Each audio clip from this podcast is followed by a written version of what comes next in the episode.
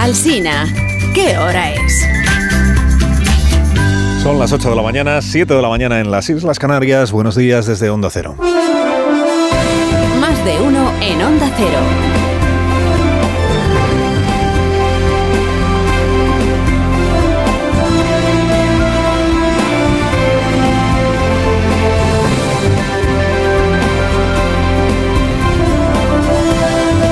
Tal? ¿Cómo están? Bienvenidos a una nueva mañana de radio. Estamos estrenando el 28 de junio del año 2023. Bien amigos, ha llegado el momento.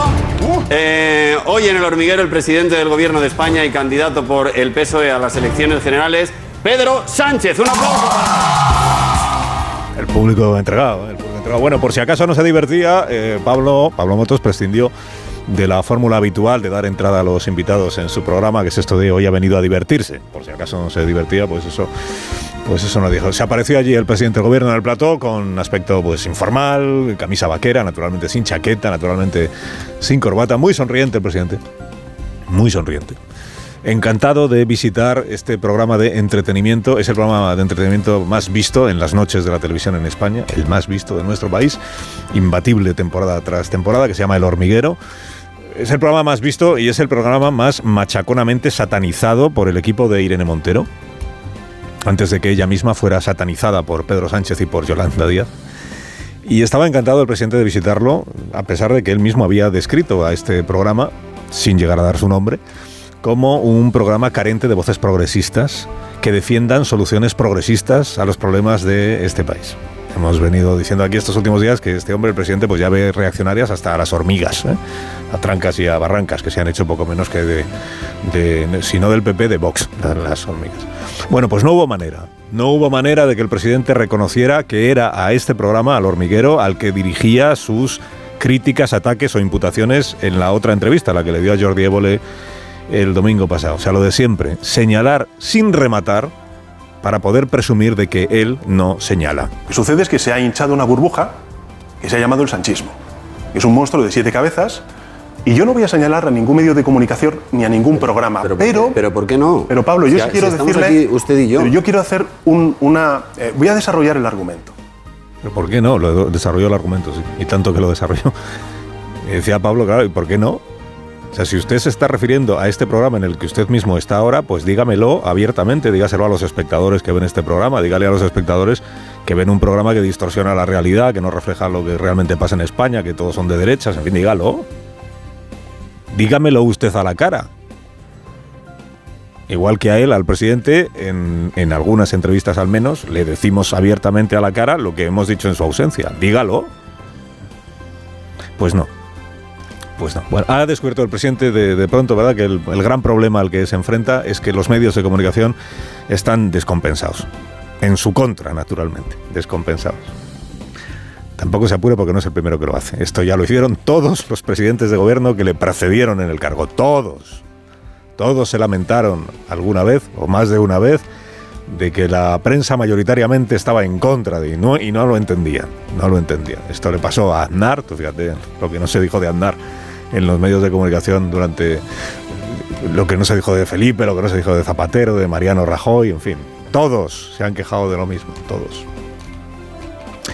Todos. El, el propio presidente Sánchez ayer evocó una frase de Felipe González, que en su día hizo fortuna. Él decía, no es lo mismo la opinión pública que la opinión publicada. Grosso modo podemos decir que el 50% de la población es progresista y un 50% es conservadora. Si nos vamos a la opinión publicada, que es distinta a la opinión pública, hay una descompensación brutal. Ahora mismo el 90% de buena parte de estos programas tienen una orientación conservadora. El 90%. El 90% de los programas de televisión y de radio tienen una orientación conservadora. Bueno, también le dijo Pablo Motos, y bien dicho está, a ver si es que usted confunde criticar algunas de las cosas que usted hace con ser de orientación conservadora. A ver si va a ser eso. 90%, a ojo, ¿eh? A ojo, así, porcentaje de tezanos, a ojo. Deben de ser más el 90%. Lástima que no explicara el presidente de dónde, cómo ha hecho el cálculo. Cómo ha hecho el cálculo. Malvada derecha mediática que conspira contra el gobierno a las órdenes de los poderes económicos, que son los que te le dirigen las terminales mediáticas. Por cierto, Felipe dijo aquello, es verdad, de la opinión pública y opinión publicada. Fue muy celebrado por la prensa afín a Felipe González en su momento y eh, perdió las elecciones. Pero bueno, está bien invocar a Felipe González, dado que también fue el primero, Felipe González, que señaló año 2016 a Pedro Sánchez como persona no fiable. Cuando se fue el, presidente González a la SER, para decirle allí a Pepa Bueno, igual usted se acuerda aquello de Pedro me engañó. Me engañó porque me dijo que se iba a obtener en la investidura de Rajoy. Me ha engañado. Es que en aquella época, en aquella época, año 2016, todo lo que pasó después, había una legión de dirigentes socialistas que tenían a Pedro Sánchez por una persona no fiable y por eso hacían campaña por Susana Díaz, de manera desaforada. Bueno, con la misma vehemencia, pasión y entusiasmo con la que ahora Rodríguez Zapatero defiende a Pedro Sánchez, con la misma defendía en su día a Susana Díaz precisamente para evitar que Pedro Sánchez, al que consideraban no fiable, llegara a la Secretaría General del Partido Socialista. La memoria a veces la carga el diablo. A raíz de la entrevista en este programa, más de uno la semana pasada, está teorizando mucho el presidente del gobierno estos días sobre qué es mentir y qué es cambiar de opinión. A ver, ¿qué es una mentira? Mentir, a mi juicio, y creo que además los telespectadores pueden opinar más o menos lo mismo. Mentir es decir algo que sabes que no es cierto con la intención de engañar. Para mí, y después de cinco años como presidente del gobierno, Pablo, lo que le puedo decir es que eso no es mentir, eso es rectificar. Bueno, según esta tesis, mentir sería, por ejemplo, decirle a los ciudadanos, bajo ninguna circunstancia compartiré mi gobierno con Podemos, a sabiendas de que llegado el caso compartiría su gobierno con Podemos, si no le daban los números para poder gobernar en solitario. Digo que es curioso que esto lo sostenga ahora el presidente, esto de que una cosa es rectificar. Ayer mencionó a, Suárez con la legalización del PC, a Felipe con el referéndum de la OTAN. A decir que él solo rectifica sus opiniones. Bueno, primero, cuando un presidente afirma, siendo ya presidente de gobierno, afirma un compromiso, no está emitiendo una opinión, está afirmando algo. Por ejemplo, lo que hizo con la sentencia del Tribunal Supremo, no emitió una opinión que luego rectificara. Asumió un compromiso que luego incumplió. Pero digo que es, curioso que esto lo esté defendiendo ahora el presidente, lo de que una cosa es rectificar y otra es mentir, porque él siempre acusó a Rajoy de habernos mentido a los españoles por habernos prometido rebajar el IRPF y al llegar al gobierno hacer lo contrario, que fue subirlo. Y porque hoy mismo sigue acusando a Feijó de estar mintiendo a los españoles por estar prometiendo justamente eso, una rebaja de impuestos, porque dice Sánchez, hará lo que hizo Rajoy, que fue mentir. Al presidente es que ha cambiado de posición en casi todos los asuntos conocidos. ¿Qué es mentir? Y tú me lo preguntas. Por ejemplo, mentir es decir que se eliminó la sedición del Código Penal porque es que teníamos que armonizarlo con Europa y porque el delito se nos había quedado viejo porque era del siglo XIX. A sabiendas de que esa no fue la razón de que se derogara el delito de sedición. Es que anoche esto lo volvió a decir el presidente del gobierno. Y él sabe de sobra que esta no fue la razón de derogar el delito de sedición, que la razón era otra. Mentir es decir que a Puigdemont no nos lo entregan los jueces belgas porque en Bélgica, en el código penal de allí, es que no hay delito de sedición. Ningún juez belga ha dado nunca este argumento. Mentir es afirmar que se reforma la sedición o se deroga y se cambia la malversación porque fue un compromiso de investidura. No lo fue. En el debate de investidura jamás asumió Pedro Sánchez el compromiso de acabar con el delito de sedición, jamás. Mentir es decir que a Feijó lo pusieron al frente del PP los poderes económicos. ¿Cuándo pasó eso? ¿Y cómo? O que a Pablo Casado lo tumbaron en su partido porque descubrió la corrupción de Díaz Ayuso. Claro que lo tumbaron, pero fue por contratar o intentar contratar detectives para espiarla, que es distinto. Mentir es decir que el presidente del Tribunal Constitucional participó en un complot para eh, amordazar la democracia. Fíjate en que quedó todo aquello. Y mentir es decir que en los programas nocturnos de entretenimiento no hay voces con una visión progresista de la vida. Esto es mentir. Y el presidente sabe que está mintiendo cuando lo dice. No es un cambio de opinión, ¿eh? ni una rectificación, es mentir. Esta otra frase también es de Felipe González. Dice, rectificar es de sabios, pero rectificar todos los días es de necios. En Antena 3 compareció anoche el presidente, en Antena 3 comparece esta noche el aspirante, que es Feijó. En A3 Media será donde ambos se midan cara a cara en el debate más esperado de los últimos tiempos.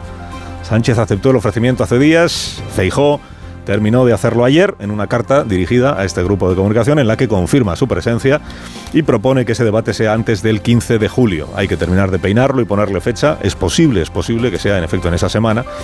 Ya veremos si el lunes, el martes o... Pero habrá un debate. El debate.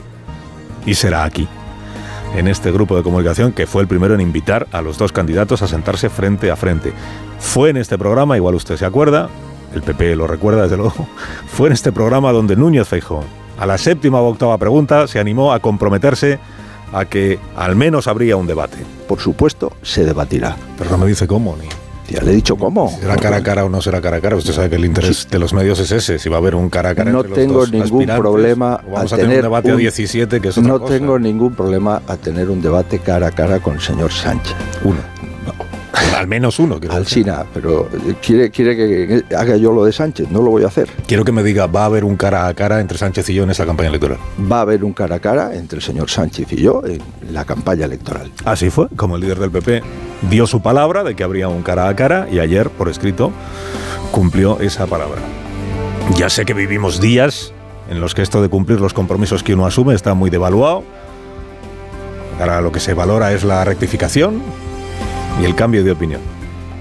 Entre lo que el presidente está diciendo y lo de, y lo de María Guardiola en Extremadura, zarandeada por su propio partido por haber antepuesto su palabra su palabra de no meter a Vox en el gobierno de la comunidad autónoma a la conveniencia electoral del PP. Bueno, tacita tacita va recorriendo María Guardiola el penoso camino que va, de reivindicarse como una mujer de principios a comérselos con patatas para acabar teniendo consejeros de Vox. Todavía no ha llegado a esa meta final, veremos si llega o no llega. Pero todos sus últimos pasos parece que van conduciendo a un desenlace parecido a ese. Basta comparar, basta comparar sus palabras de hace una semana con sus palabras de ayer. Guardiola contra Guardiola. Yo no puedo dejar entrar en gobierno a aquellos que niegan la violencia machista, a quienes usan el trazo gordo, a quienes están deshumanizando a los inmigrantes. Yo de verdad no voy a valorar lo que es cada partido. Vox es un partido constitucional con el que me quiero poner de acuerdo porque quiero lo mejor para los extremeños y no tengo otro objetivo que no sea intentar llegar a un acuerdo por el bien de Extremadura. Pues no hay más preguntas, señoría, ¿no? El no puedo dejar entrar a dejar la puerta entreabierta. Por su interés recordamos estos 15 segundos de entrevista a María Guardiola hace siete días en este programa. Lo que le digan desde Madrid a usted, traga con lo de Vox, eso lo descarto también. También lo descarto También. absolutamente. Que Sí, Vox- que descarto Vox- que pase y, y- y- y en el caso de que pasase, que, que no lo veo posible, Sí. yo no lo haría, desde luego. Se quitaría usted en medio antes que tragar con Así eso. es, sí. Bueno, antes de que Guardiola consume su investidura, eh, previo pago del precio que le ponga a Vox, pues es posible que se celebre la sesión de investidura de Guillermo Fernández Vara, investidura que en todo caso sería fallida porque carece de apoyo eh, parlamentario para sacarla adelante. Pero claro, es natural que Fernández Vara esté reprochando ahora a María Guardiola que pase de la línea roja a la alfombra roja, o que le recrimine que haya abandonado pronto sus principios en lugar de ser comprensivo Fernández Vara con este cambio de opinión. Esta rectificación que está teniendo la líder del PP en Extremadura. Carlos Alsina en Onda Cero.